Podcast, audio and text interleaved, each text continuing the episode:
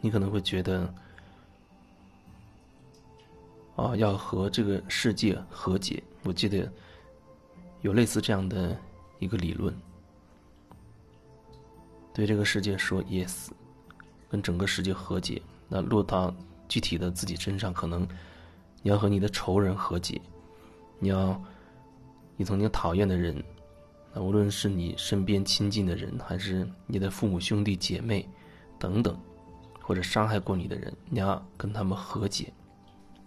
你觉得你应该和他们和解，这才能达到美好和谐的这种关系。可是，你必须要和他们和解吗？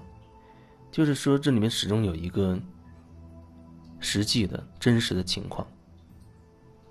或许你明明心中就是很憎恨那个人，然后你又听说了一个理论，说你要和你的仇人和伤害过你的人要和解，然后你觉得，啊，我应该和对方和解，啊，我要念一些什么祈祷词，啊，念一些美好的语言，告诉自己我要放下啊，我要放下，我要放下，呃，最后你脑子里嗡嗡嗡嗡的就只剩下了。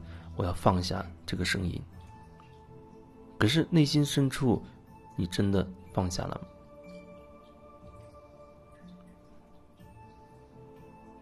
有时候我觉得想检验你是不是真的放手了，那么你就要回到你曾经恨的那个点，那个具体的事件当中，再去走一遍，不是说。你已经带着一个结论，或者带着什么已经得出的这个结果再去走，我就说一种清零的状态之下，重新去体验一次，看一看那个过程，自己的状态一点一点怎么样的变化，然后你对你所谓的那个伤害你的人。你有什么感受？可能简单的说，就是是骡子是马，拉出来溜溜。如果真的已经所谓放下了，那么你再去重新经验一遍，你会你会知道，你心里会清楚。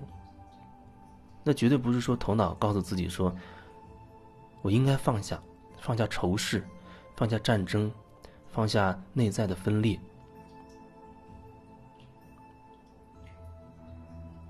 你没办法把一个理论当成一直自我催眠的工具。有人喜欢用一个美好的的一个说法替换掉自己所谓负面的信念，觉得那是替换吗？如果说你没有看清楚你那所谓的负面，你为什么要把它定义为负面？正负之所以你会认为有一个东西。有正面有负面，应该是你有某有某一个标准吧？你有一个标准去衡量它，才会产生一个正面或者负面的东西出来。你是不是能看清楚你那个标准呢？你用什么东西要去衡量一个东西？最后你把它变成了你定义的负面的东西，然后你现在又用一个所谓正面的、积极的、美好的一些词语也好，啊，一些美好的景象也好。指令也好，去替换掉那些所谓你认定负面的东西，在我感觉上，它更大程度可能只是覆盖上去了一层。那东西还在，但是你用一个美好美好的东西，不断的强化、强化、强化、强化到一定程度，又贴上了一层，贴上了一层新的东西。那个东西你把它叫做美好，可是深层的那个你把它叫做不美好的，你把它叫做负面的东西，就就此就消失了吗？如果说你并没有看清楚，它是它是怎么来的，它的来龙去脉，恐怕它没有办法就这样凭空消失。所以更多有可能，你只是覆盖在上面，不然你为什么要用一个所谓正面的、积极的、美好的的指令或者语言，就不断的催眠自己、催化自己呢？强调它呢？如果一个东西它不是发自你内心自然的状态。基本上他都会有问题。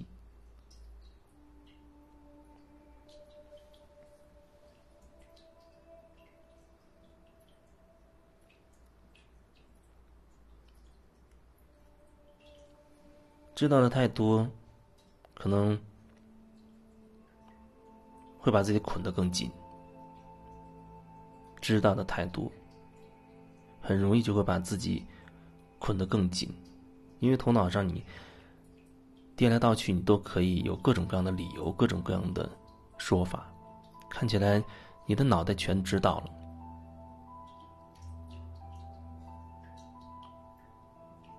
不过那样的状态，往往可能你会跟自己内在真实的感受会失联的更厉害，所以很多时候，也许你根本不知道什么是我内心的感受，什么又是我的知识，我头脑带给我的那些说法，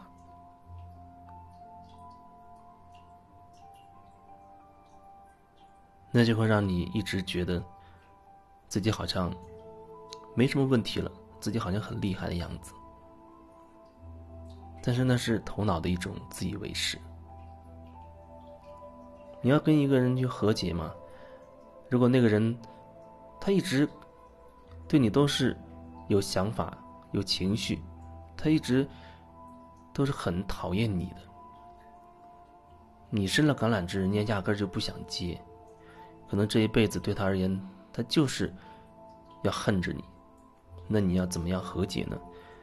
如果你的和解还涉及到另外一个人的话，那么如果对方他就是选择不和解，那你要怎么办呢？所以和解究竟是一个人的事情还是两个人的事情？这是一个问题。还有一个就是，你明明内心也很挣扎，你也很憎恨。